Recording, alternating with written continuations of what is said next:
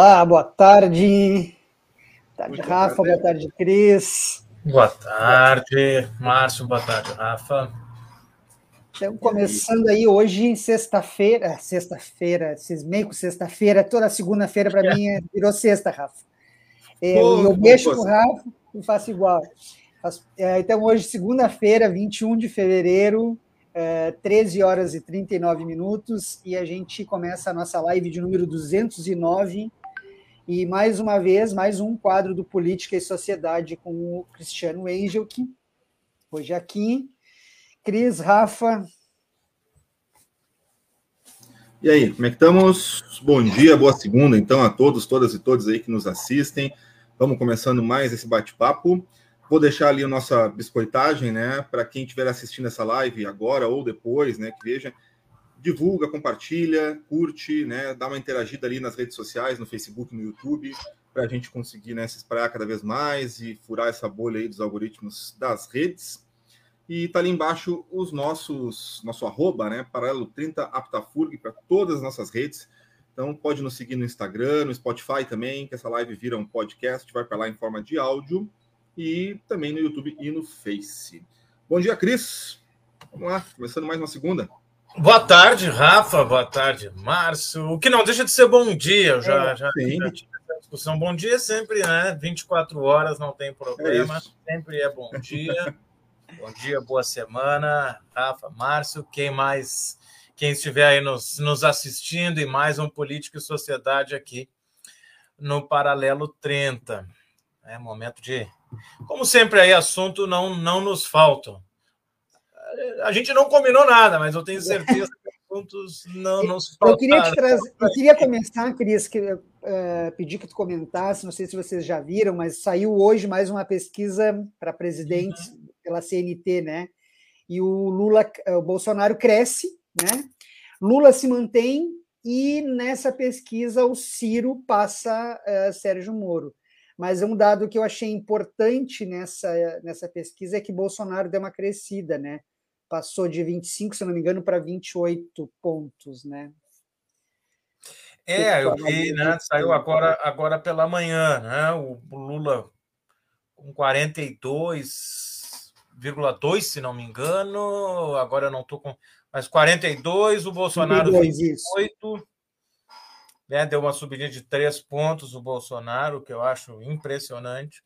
E, e o que também né, é destaque é que o Ciro está na frente do Moro. Na verdade, um empate técnico, né? 6,7 a 6,4, mas já acho que sinaliza aí mais uma vez né, a candidatura de Sérgio Moro fazendo água, né? Uma dificuldade muito grande de decolar. E convenhamos, né? Ele é muito fraco. Quem acompanha aí as suas entrevistas ah, é da profundidade de um pires, assim, ele não consegue tratar de nenhum assunto. Agora ainda acompanhei nas redes uma entrevista que ele fez numa rádio, até peço desculpa, não me lembro qual, mas era na região Nordeste, que para falar sobre a questão é, é, energética ficou só falando quanto o sol é bom, mas o sol também pode ser ruim e não falou nada com nada. E para tudo ele propõe fazer força-tarefa e não tem proposta para nada, ele não entende nada de coisa alguma. E claro que a população percebe isso, né? Fora a questão de é, quem é eleitor do Lula dificilmente né, trocaria seu voto pelo Moro. E o mesmo serve para o eleitor de Bolsonaro, aquele mais raiz, que também se sente traído pelo Moro, também não faria essa mudança. Então, se for pegar os dados de rejeição, também a rejeição do Moro e do Bolsonaro é altíssima, são sempre os, as duas maiores rejeições. O que rejeição alta significa um baixo potencial de crescimento. Então, é pouco provável que vá adiante, ou se for, não tem muita chance de crescer a candidatura do Moro.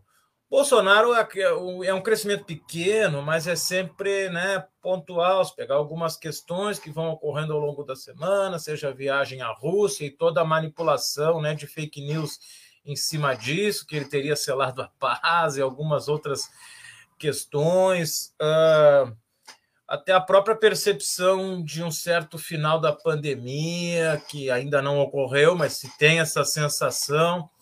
Então, algumas, alguns elementos né, que podem causar uma percepção que reflita nesse pequeno aumento, mas eu diria que, via de regra, se mantém praticamente o mesmo cenário, com oscilações de uma pesquisa para outra, de um mês para outro, mas um cenário aí com o Lula beirando, uh, né, o Lula acima dos 40%, o Bolsonaro não chegando aos 30%, e os demais candidatos né, ali 6, 7, estão bem abaixo uh, uh, dos 10%, e os outros ali, de, de João Dória para baixo, em, de 1% para menos. Né? Então, o quanto o cenário parece que vai se consolidando né, entre Lula e Bolsonaro.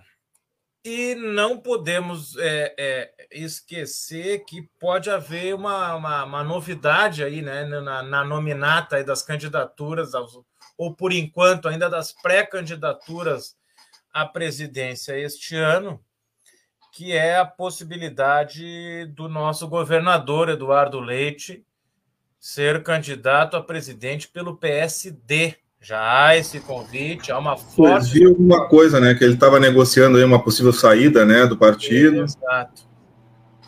Que legal, então... né? Tu perde e tu perde a, a, a prévia do teu partido não aceita perder e muda é. de partido para ser candidato, né? E de certa forma. E tu acha que ele tem força para a presidência, o Eduardo Leite? Olha, eu acho muito difícil é...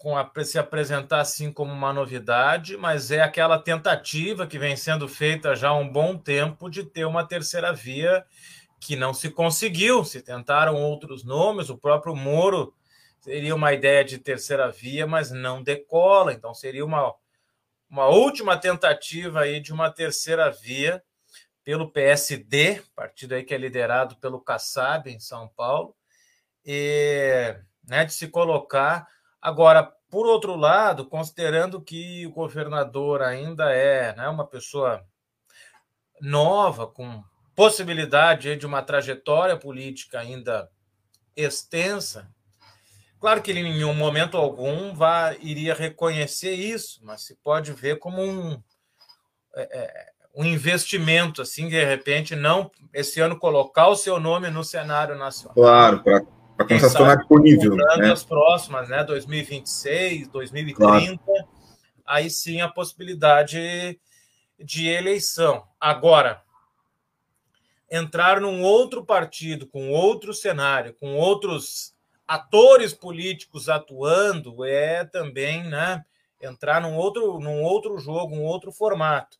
E também acho que é importante essa, essa saída possível aí, não está confirmada ainda a saída do Eduardo Leite, que foi derrotado nas prévias do PSDB, que é praticamente é, a derrocada né, do fim do PSDB e, é, histórico, digamos assim. Não que eu tenha muito apreço, mas com a sua relevância na história política brasileira. Né? Os governos, os, os oito anos de Fernando Henrique, todo o papel né, do PSDB, principalmente em São Paulo, e até mesmo aqui é, no Rio Grande do Sul, é, muitas vezes né, as eleições do PSDB aqui é, é são alguns candidatos que surgem como surpresa, lembrem da, da, da Ieda Cruz e agora o Eduardo Leite, mas que de certa forma sempre, sempre esteve presente aqui, né, aliado ao, ao PMDB nos governos.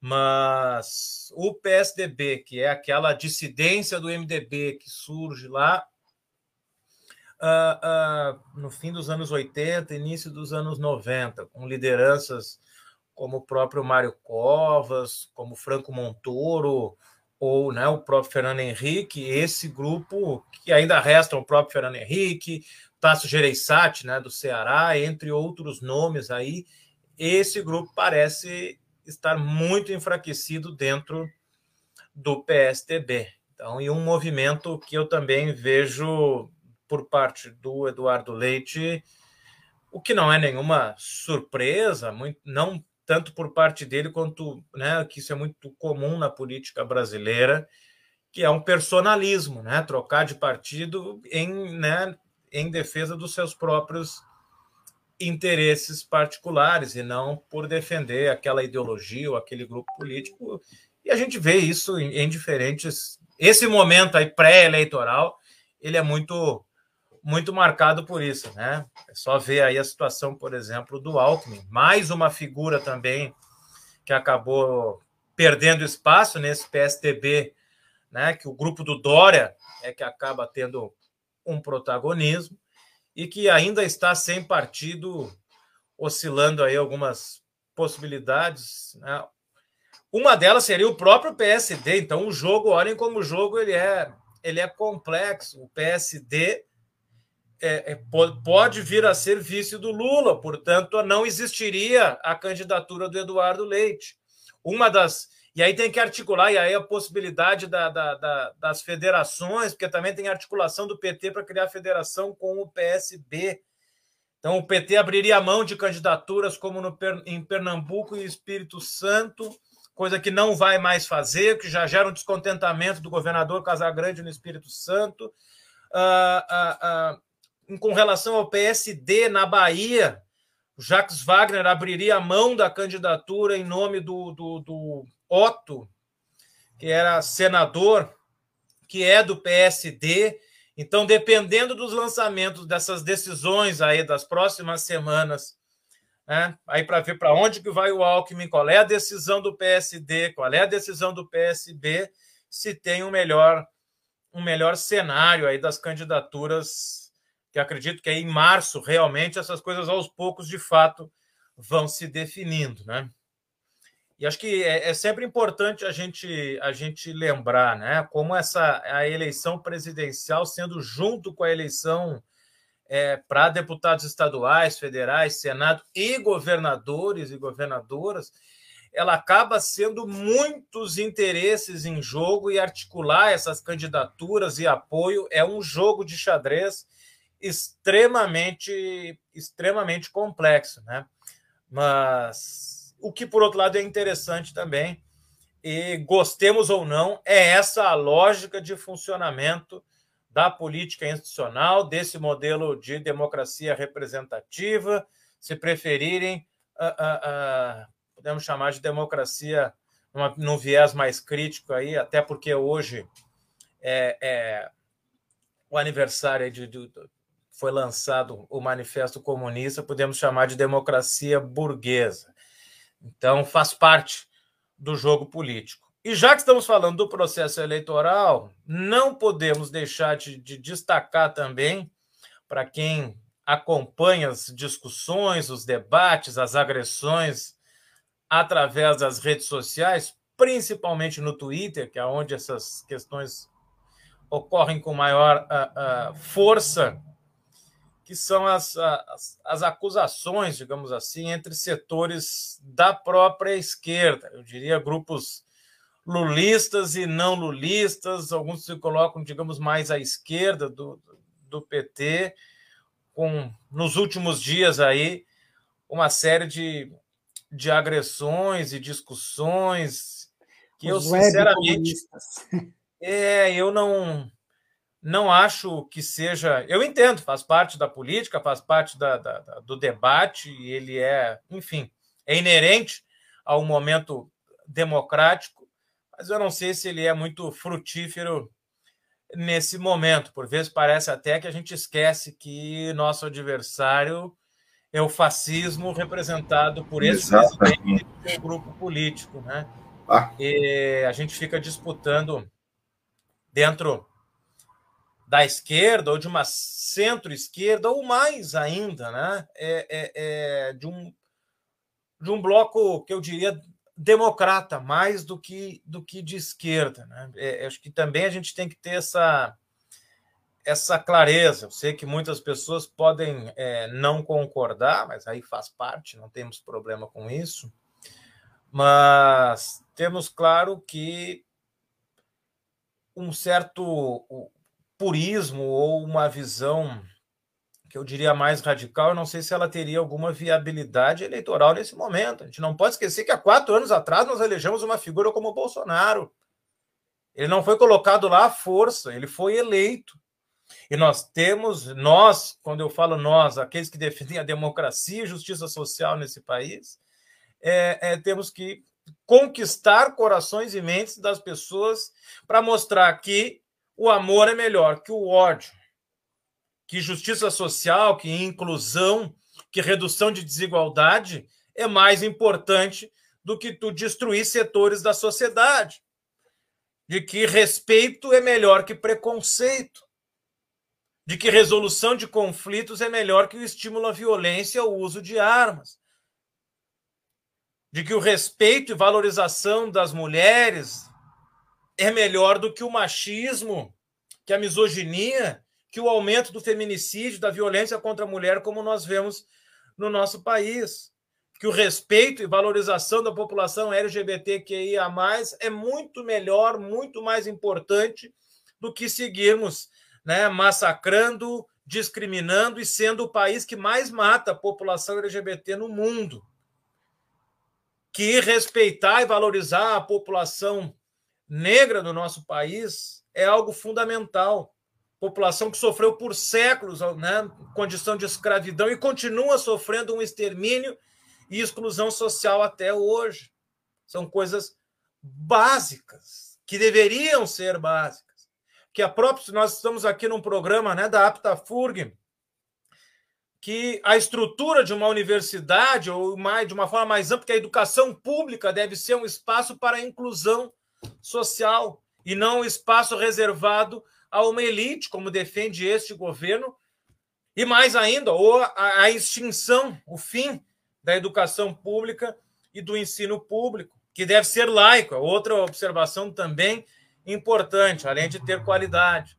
Então, são coisas básicas que nós temos que conquistar, sob pena de entregar ou seguir entregando né, as rédeas do nosso país a um modelo predominantemente excludente, fascista, violento, miliciano, que é o que nós temos aí no nosso país. E para governar é sempre importante ter claro, e isso serve tanto para tratar da, desse momento aí de, de, de negociação de alianças, mas serve também para as pessoas na hora que forem votar, é ter a compreensão da importância do legislativo o Centrão, o tão chamado aí, tão valorizado Centrão, ele não tem o poder que tem porque ele se autodetermina, ele tá, tem esse poder porque eles foram eleitos e lá estão. E, infelizmente, quem governa tem que governar com essas pessoas. Então, a gente tem que lembrar que essas negociações partidárias, elas são, por um lado, para ter força e apoio político no processo eleitoral. Aquilo usando aí as, a, a, a as metáforas de Maquiavel, o momento de ser o leão, o momento de ter força política, o momento de ter voto. Claro que o Maquiavel, quando escreve isso lá no início do século XVI, não era essa a, a, a, o sentido que não era esse sentido que ele dava. Mas, por outro lado, essas alianças também garantem a quem for eleito é, presidente ou governador, enfim, quem for eleito nos executivos, consiga aí sim ser a raposa de articular o apoio para conseguir governar. Né? Lembremos que esse centrão, não exatamente as mesmas pessoas que elas mudam, mas essa centrão que é esse bloco fisiológico que vota apenas na defesa dos seus interesses, por verba, por é, é, é, é o, mesmo, o centrão apoia todos os governos. Quem há governo sou a favor, porque é a maneira de distribuição de verba, um modelo né, da, da política brasileira, do Estado brasileiro, que nos remete, enfim, ao período ainda, ainda imperial, quando surge o modelo do coronelismo, aí tão bem retratado na obra Coronelismo Inchado e Voto, de Vitor Nunes Leal. E estou falando muito, eu vou parar um pouquinho tomar agora do meu café que está esfriando. Eu não sei se você quer falar alguma coisa, Rafa. não, não, eu ia trazer ali só que tem, tem alguns comentários. Isso, é, Quando a gente estava falando ainda ali dos, da, do processo dos, dos, candidatos e tal, A Caroline mandou uma pergunta ali falando sobre a união entre o Moro e a Simone Tebet. O que isso poderia significar? O Gilberto Oliveira também dá um salve ali, diz que está complexo o negócio e diz que os evangélicos tomaram conta sem dar um tiro, só na lavagem cerebral. E lá no início, o João Teixeira também uh, falava, né, quando a gente comentava sobre a fraqueza do Moro, né, e os discursos dele, ele dizia ali que falou do melhor horário para pegar o sol na praia. E é isso. Eu queria trazer também, acho importante o, o, que o Gilberto traz ali, né, desse voto tão significativo desse setor que a gente tem hoje na, na, nossa sociedade, hoje não, né, temos na nossa sociedade que são os evangélicos, e esse, é, esse poder que eles representam, né, não sei se seria bem a palavra poder, mas enfim, esse, essa organização, e que é muito forte a gente tem, né, e acho importante falar sobre um pouquinho, mas eu queria que o Cris também comentasse, não sei se você quer comentar, Cris, também, é, até o Kassab é, é, é, disse também em entrevista recente sobre o, a, o Estado liberal, né, onde ele diz que atualmente esse Estado liberal que se conhece não é mais possível é, voltar, o Estado não pode ser mais tão fraco, né, e achei interessante, né, ele que Kassab, né, junto com o PSD, que tem um, hoje uma proximidade aí com Lula, que faz essa organização para poder voltar, para poder governar, na realidade, né, voltar para poder governar, né, é, mas tem um pouco, fala um pouco sobre isso, né, nesse estágio que a gente nossa economia vive, né, porque só uhum. Pensar que a economia vai ser só um governo de esquerda vai resolver todo esse problema da economia que a gente está vivendo seria muita ingenuidade da gente imaginar, né? Buenas, vamos lá. Tem várias questões. Deixa um abraço aí para quem enviou os comentários, em especial meu amigo João, que foi aprovado agora no mestrado em, na Universidade Federal de Pelotas. Parabéns, João, que nesse momento está lá em Niterói. E vamos lá, pergunta da Caroline. Pois é, eu não Acho difícil, né? O MDB, que é um saco de gato, um conflito de interesses dentro do próprio partido, é, eu acho, e é um dos grandes partidos do próprio Centrão, eu não sei se se arriscaria aí a essa união Moro e Simone Tebet. Eu não duvido, mas eu não vejo ainda uma viabilidade. Posso estar enganado, posso não ter aí alguma informação né, que possa reforçar essa, essa possibilidade. E um abraço aí para o Gilberto também, grande responsável pela trilha aqui do, do Paralelo 30. E realmente, o negócio é complexo. Agora, eu quero destacar duas questões quando se fala dos evangélicos é, a gente, eu gosto de ter um certo cuidado. Eu sei que não é esse, né, esse o objetivo. Eu conheço o Gilberto. A gente não cuidar para não cair num certo preconceito, né, e colocar como se todos os evangélicos e evangélicas tivessem o mesmo pensamento, inclusive algumas pesquisas que fazem a segmentação por preferência religiosa já mostram que o Lula vence o Bolsonaro entre os evangélicos. Então, o quanto essa lavagem cerebral aí ela tem, ela tem os seus limites também. Né?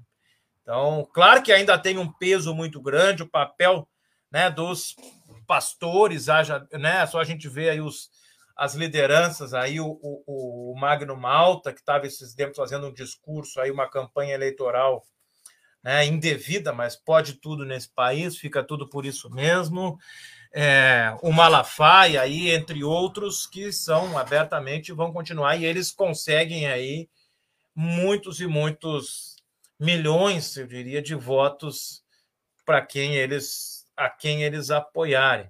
Mais do que isso, né? É sempre bom a gente estar tá atento aí que e também as igrejas conseguem fazer a sua rede. Já souberam de uma forma muito astuta se utilizar da estrutura pública com candidaturas próprias, com uma estrutura própria. Então, também é, é, esses dias ainda ouvi aí uma, uma reportagem que tratava justamente sobre isso. Aí no que eu tenho ouvido, até fica a dica aqui para ouvir o podcast, o primeiro café do Lucas Roan, todos os dias às 8 da manhã, e depois ele vai para o Spotify às 9 ou 9 e meia, não me lembro, faz um resumo das notícias do dia, e depois alguns entrevistados se trataram aí justamente do avanço dos evangélicos nas, enfim, nas representações políticas, como deputados, senadores e por aí vai. Então, esse espaço aí. É, então, por isso a defesa que eu sempre faço do Estado laico é o respeito e valorização de todas as religiões e não ser controlado por religião, seja ela qual for. Né? Então, muito importante a gente ter esta, esta compreensão. E também trazendo aí a questão que o Márcio falou do Kassab, né, defendendo um Estado mais forte. Na verdade, essa discussão ela é bem, ela é bem uh, uh, profunda, mas mostra aí o quanto pode representar um certo, eu não digo fim porque ele não termina, mas um enfraquecimento hum, do neoliberalismo ou de um ultraliberalismo que se tentou implementar no país aí. Esse é o papel, por exemplo, do, do Paulo Guedes. Né? E claro que a discussão ela é, ela é profunda. Eu não vejo como o Estado, o Estado ele é sempre forte. A questão é para que, que se usa essa força e quem controla o Estado e a sua relação com o mercado e com o grande capital. E até mesmo para entregar o Estado, para privatizar, para retirar dinheiro público, para acabar com políticas públicas de cunho social, tem que ter força também. Então, o Estado é forte, inclusive, para se enfraquecer. Aí me lembra aí uh, uh, entre outros aí, não, na, por Aventura de Souza Santos, ou um livro recentemente publicado no Brasil, que eu deixo aí a dica de leitura, Globalistas, do Kim Slobodjan. Um livro é, recém-traduzido e lançado no Brasil, que mostra, né, segundo ele, o Estado neoliberal ele não é fraco, na verdade, ele é forte, mas ele é o que ele chama de encapsulado, ele é controlado uh, pelo mercado. Ele é forte para seguir as regras e as ordens uh, do mercado. Enfim, já estou me aprofundando aqui, não é espaço para para questões teóricas, mas eu vejo, ainda que eu não tenha nenhum apreço pelo Kassab, mas é mostra isso vai no sentido de um pouco do que eu do que eu falava anteriormente desse dessa perspectiva é, é mais uh, mais democrata num combate a um posicionamento autoritário, fascista, que é o que nós temos no governo nesse momento. Agora, e já comento aí o comentário uh, uh, do Gilberto, me causa estranheza o Kassab dizer que precisamos de um Estado mais forte, mais atuante, ao mesmo tempo querer que o governador que está privatizando todo o Estado, que está sucateando serviços públicos, que está massacrando a população do Rio Grande do Sul, querendo que esse cara seja o seu candidato a presidente para ter um Estado mais forte aí, nesse sentido de que não seja neoliberal, sendo um fortíssimo representante do neoliberalismo ou ultraliberalismo entre os governadores, que é o caso aqui do nosso governador. Né? Então, me causa estranheza só esse posicionamento e, ao mesmo tempo, defender o, o, o nosso governador aqui e se colocar contrário ao neoliberalismo, ou pelo menos não tão favorável. Exato, Gilberto. Então, né, por isso que eu digo, eu conheço o Gilberto, eu sei que é nesse sentido, a gente tem esse, né, esse cuidado. Eu também tenho muita dificuldade, eu que não, não, não, não comungo aí de nenhuma religião, respeito respeito todas, né? Tenho a minha formação católica, mas não me considero uma pessoa católica, ainda que tenha estudado em colégio católico, tenha dado aula com muito orgulho em colégio católico também, mas não me coloco, não me percebo como uma pessoa religiosa, mas uh, uh, respeito e lamento né, que a gente tenha a política né, com fortíssima influência de questões religiosas de lideranças religiosas. Portanto, né, concordando aí com o Gilberto, claro que era, era uma generalização, não podemos dizer que são todos, mas uma boa parcela, o que já é em si um problema. Ou mesmo que não fosse uma boa parcela, temos as lideranças, o que já é por si um problema, né? Então acho que cabe também é, nós, e de novo, quando eu falo nós, aqueles que ou se consideram de esquerda, ou que se consideram democratas, ou em defesa da justiça social, que a gente saiba dialogar com todas as parcelas da sociedade, de todas as religiões, de todas as perspectivas, de todas as classes, de todas as escolhas, preferências em todos os sentidos, né? Ter este este cuidado e mais ainda que nós, por mais difícil que seja, que a gente busque isso, né, de forma coletiva. Digo, esses dias ainda vi alguma nas redes sociais algum comentário que era, né, uma certa crítica ao que foi lá em 2018. Vocês vão de lembrar aquele momento do vira-voto, na reta final ali do vira-voto para o Haddad, que realmente se virou muito voto. Mas eu vi um, agora eu não me lembro quem que tuitou. Não adianta virar voto na reta final, isso aí não ganha eleição. O que precisa é agora, que nós ainda temos tempo, é buscarmos formas de atuar coletivamente. Buscar a sua associação de bairro, partido político, sindicato, se não, ou qualquer outro coletivo, movimento social. Se você não se identifica com algum movimento social, sindicato, associação, bom, quem sabe pessoas que pensem de forma semelhante, que vocês podem se juntar e criar né, um grupo, um coletivo, uma associação, seja ela qual for, a gente sempre valorizar e buscar a atuação coletiva, ainda mais neste momento é, de, de, de, de, de uso das redes sociais, e que muitas vezes há pessoas que acham que por si só podem resolver, ou que é escrevendo textão no Facebook que se resolvem as coisas né, que se faz a política. Claro que é uma ferramenta importante, as redes sociais, isso é inegável, mas não é só dessa forma que se faz política. É nas ruas, é na conversa com as pessoas, é na mobilização, é na luta. Aliás, esse governo já era para ter caído, né? Em função disso, em rua, em luta, é um absurdo. E aí eu encerro aqui no fim, eu vou emendando uma coisa na outra, não para de falar. É, meu café já esfriou.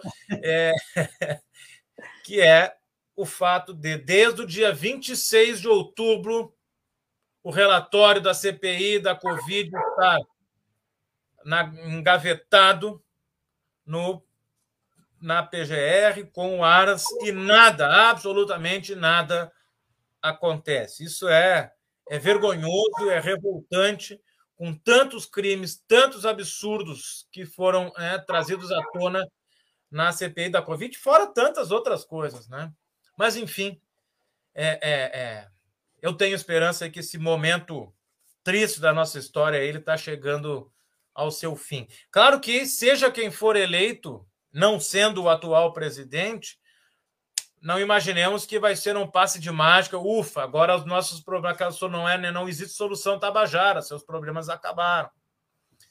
Seja quem for o eleito, né, e estou contando já que, infelizmente, não teremos impeachment antes disso, seja quem for o eleito, é luta, é pressão nas ruas, nas redes, onde for, organização.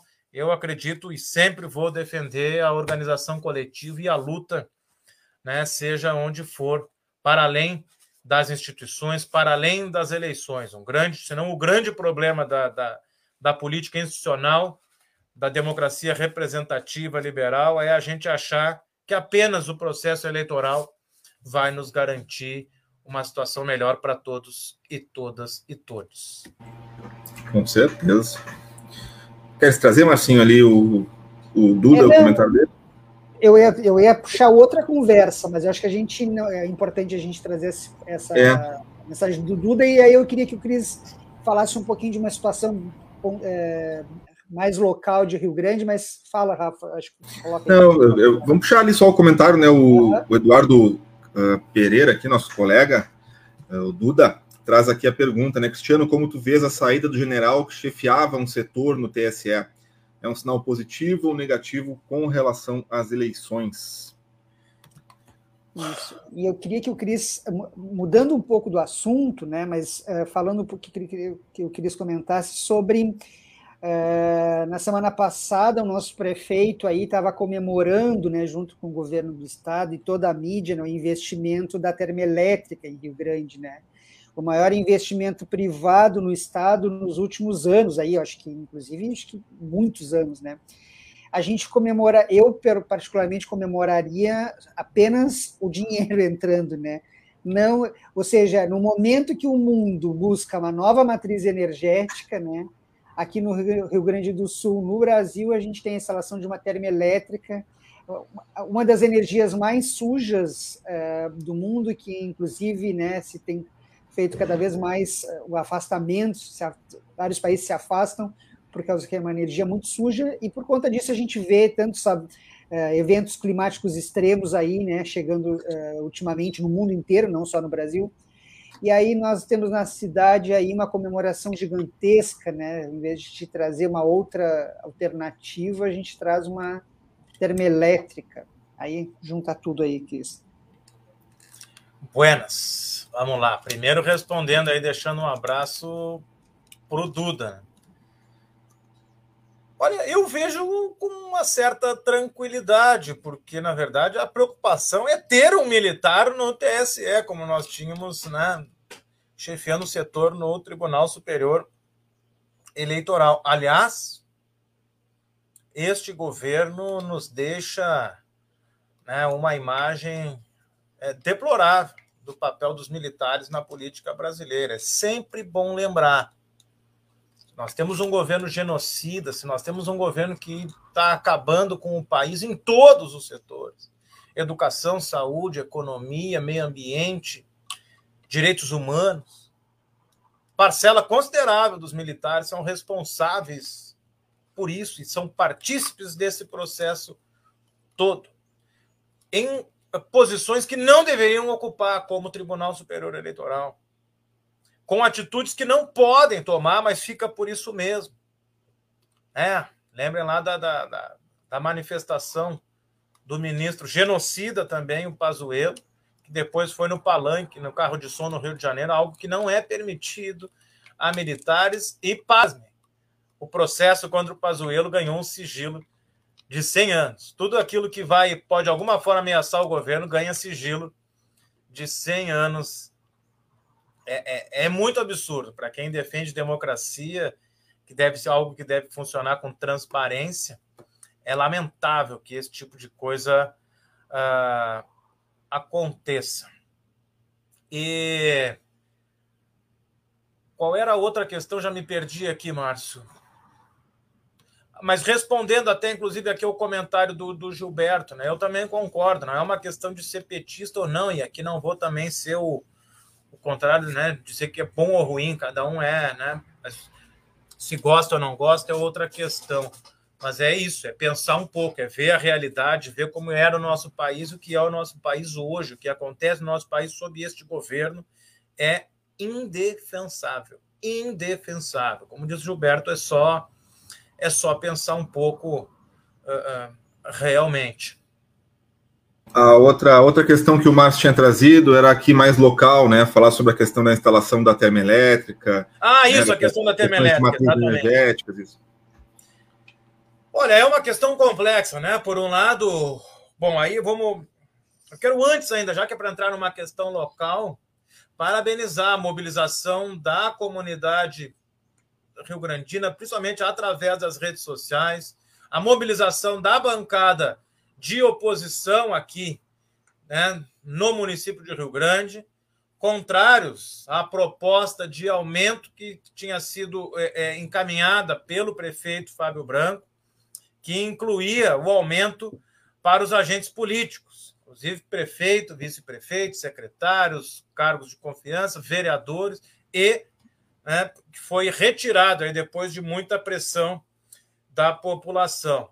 Mas, buenas, aí a gente tem uma série, esse assunto ele é, ele é, ele é, complexo, né? É pensar qual é a matriz energética que se defende né, em 2000, já né, em 2022.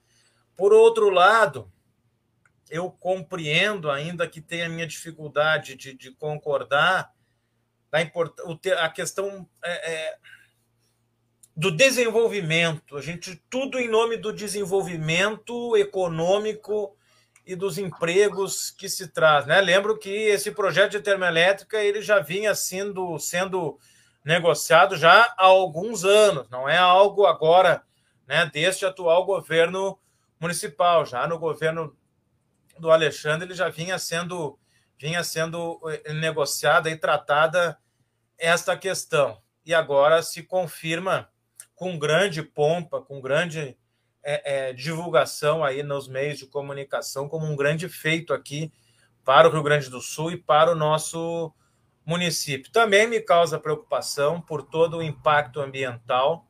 Uh, agora, dificilmente é algo que possa deixar de acontecer. Uma vez acontecendo, eu ao menos espero que gere pelo menos empregos para a população rio-grandina e não apenas para né, pessoas que vêm de outras localidades para trabalhar aqui, ainda que indiretamente isso também gere, né, melhore para a população local.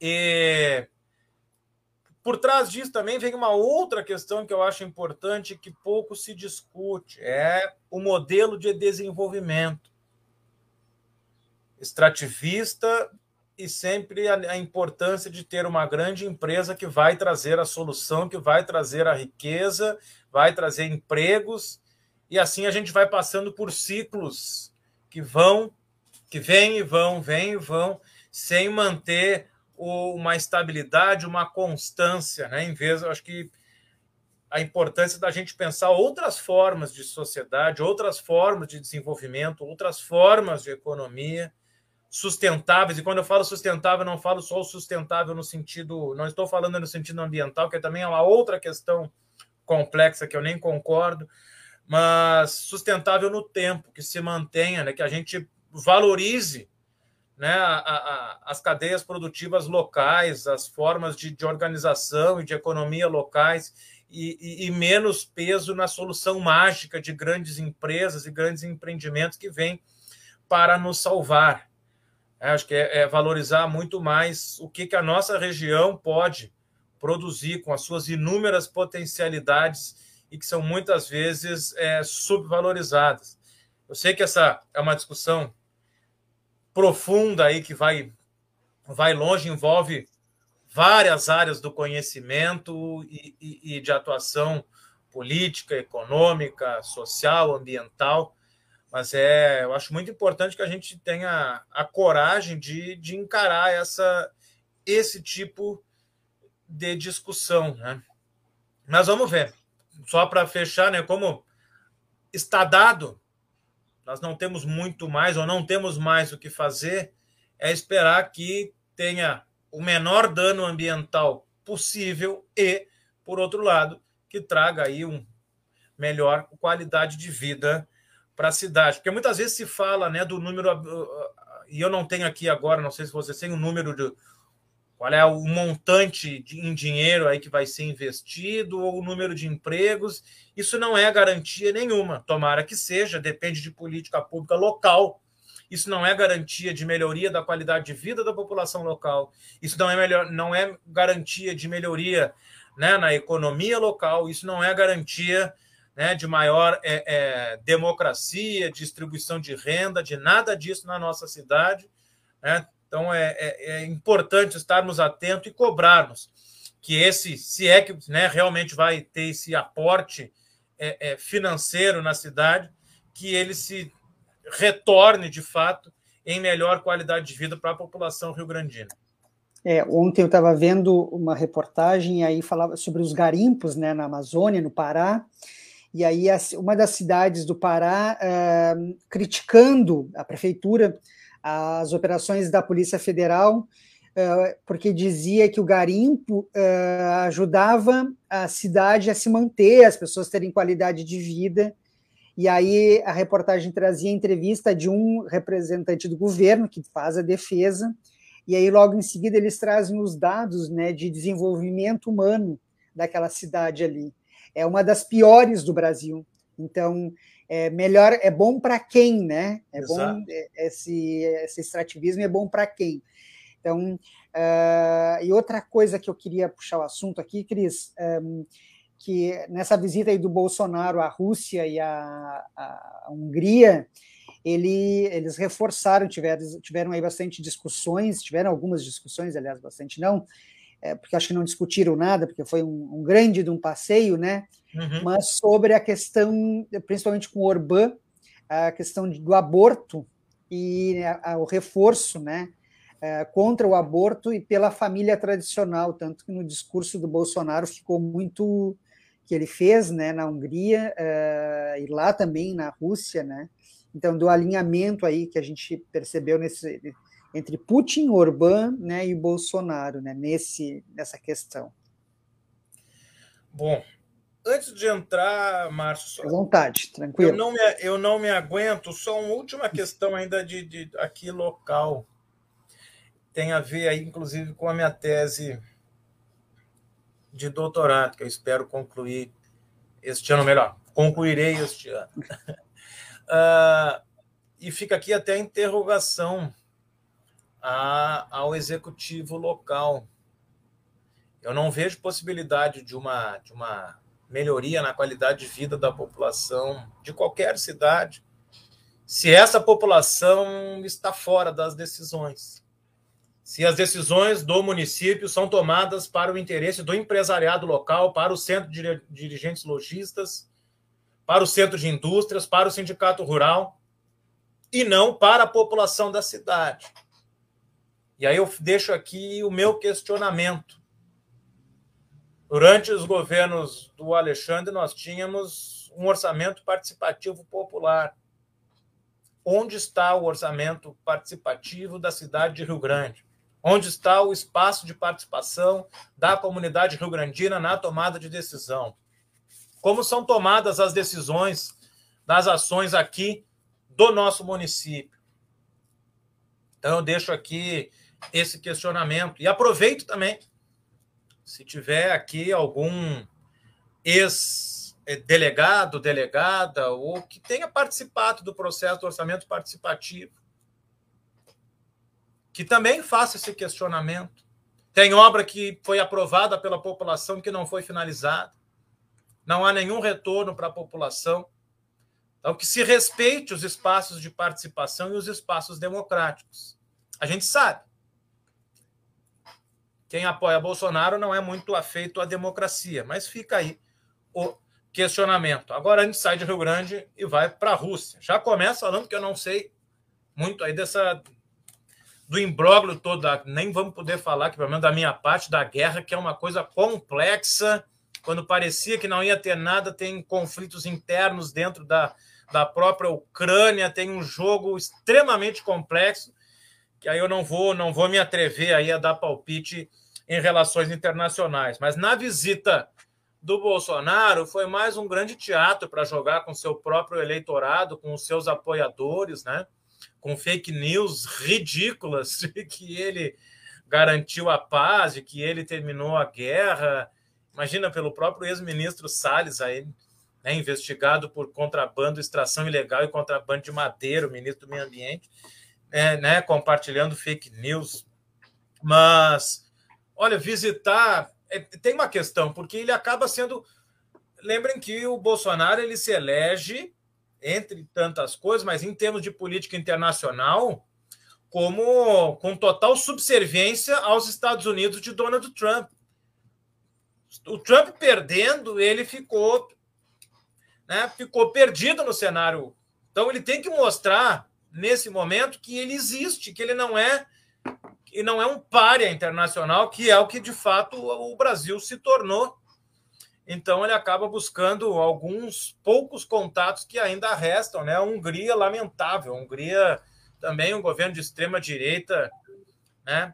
É recheado de, de, de posições é, é, excludentes, preconceituosas, também um governo de cunho fascista que se utiliza da religião também para controlar a população. Então, só o fato de visitar e, e, chamar o Orbán de irmão no seu discurso já demonstra aí a péssima situação em que nós estamos. Eu também chamo atenção para o fato de, ainda que né, eu não, não, não tenha a compreensão adequada do conflito de Rússia e Ucrânia, e os Estados Unidos também, a OTAN envolvidos no processo todo.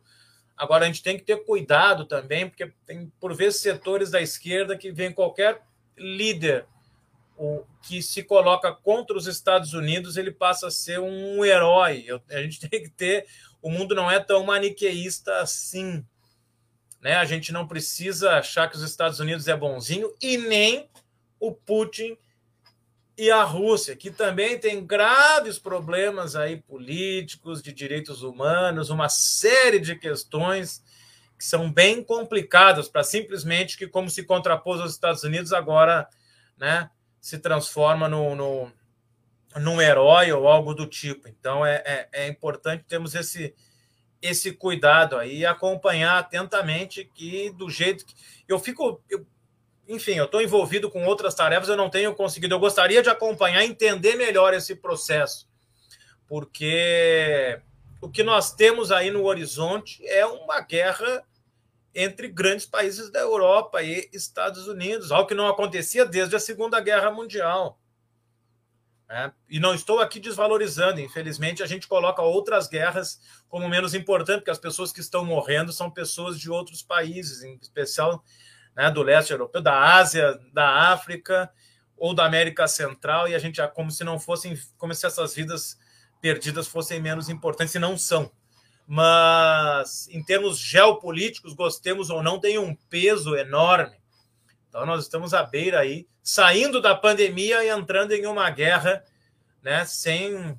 É, é, é, que nós não tínhamos há muito tempo nesse nível aí de grandes países, de grandes potências é, as, a, as portas aí de um conflito gravíssimo. E o Brasil se posicionando de uma maneira bem equivocada ainda por cima. Ainda que, e aí cabe ressaltar, a, a, o Bolsonaro com o Putin nem sequer tratou do tema do conflito com a Ucrânia.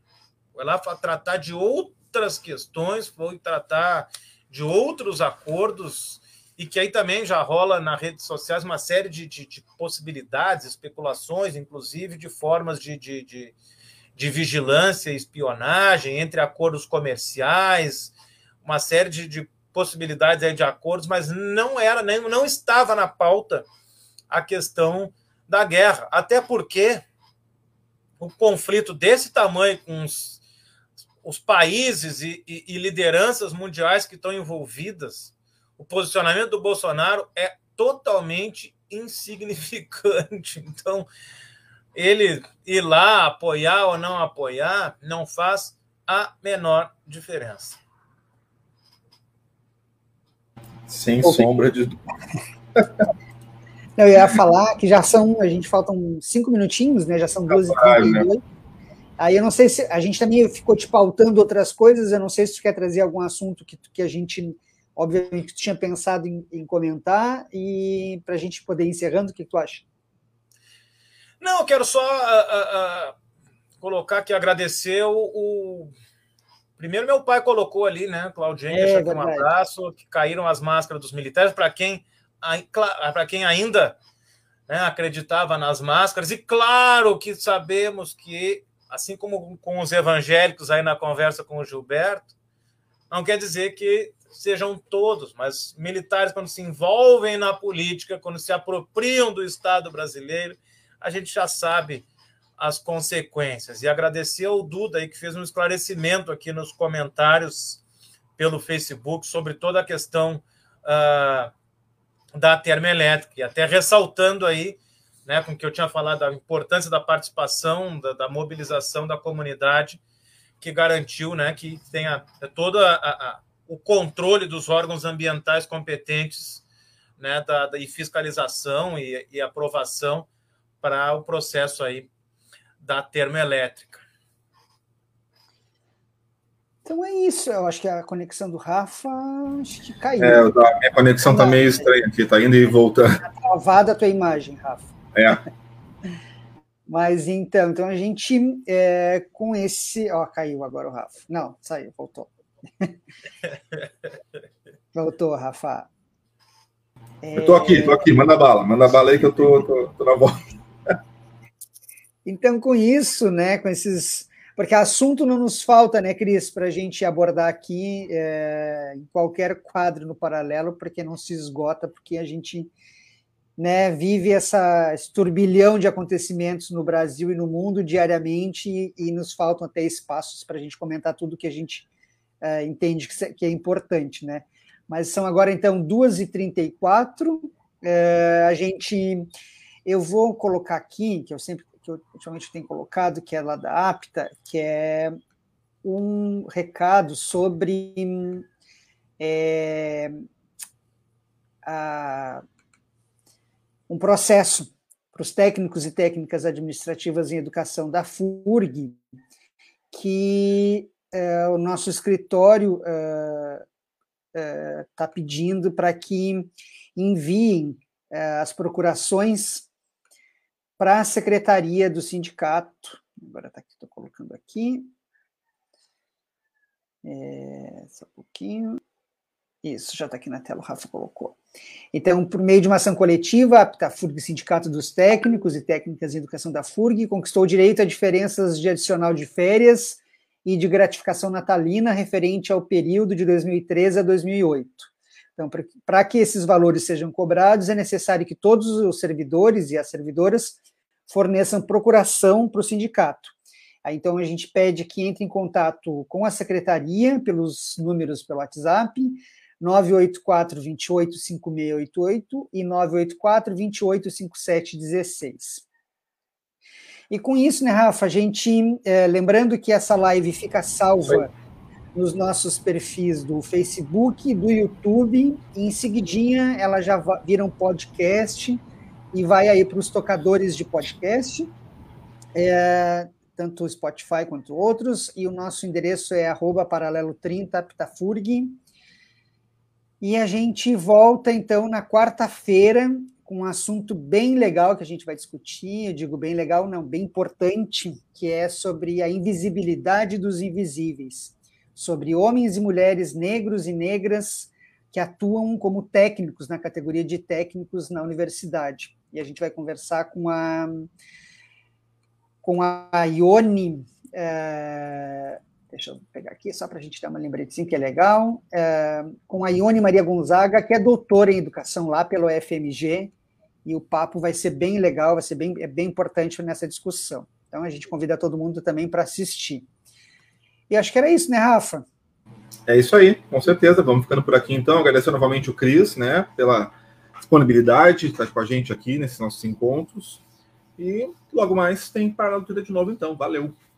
Valeu. Eu quero só rapidamente agradecer aqui as participações, né? Lembrar que o nosso programa aqui não é só feito pelas três é. pessoas que estão aqui com a carinha aparecendo, mas né, muito importante aí as colaborações de quem ajudou no programa de hoje. Já deixo também um abraço para meu amigo Rafael Melo. Acabou de me mandar pelo. Está acompanhando, mas mandou pelo WhatsApp uma dica para acompanhar aí, para se atualizar e ter mais informações sobre o conflito lá da Rússia e Ucrânia. Ah, legal. Boa lembrança, Cris. É verdade, agradecer a todo mundo que participa Sim. sempre aqui no Paralelo com comentários, né? E, a, e com comentários e a, e a, audiência já, uma audiência mais do que importante. Então é isso, gente. Uma boa tarde aí a todos, boa todas tarde. e todos. Obrigado. E até mais. You Yürüdüm bir nam kurudu Yürüdüm bir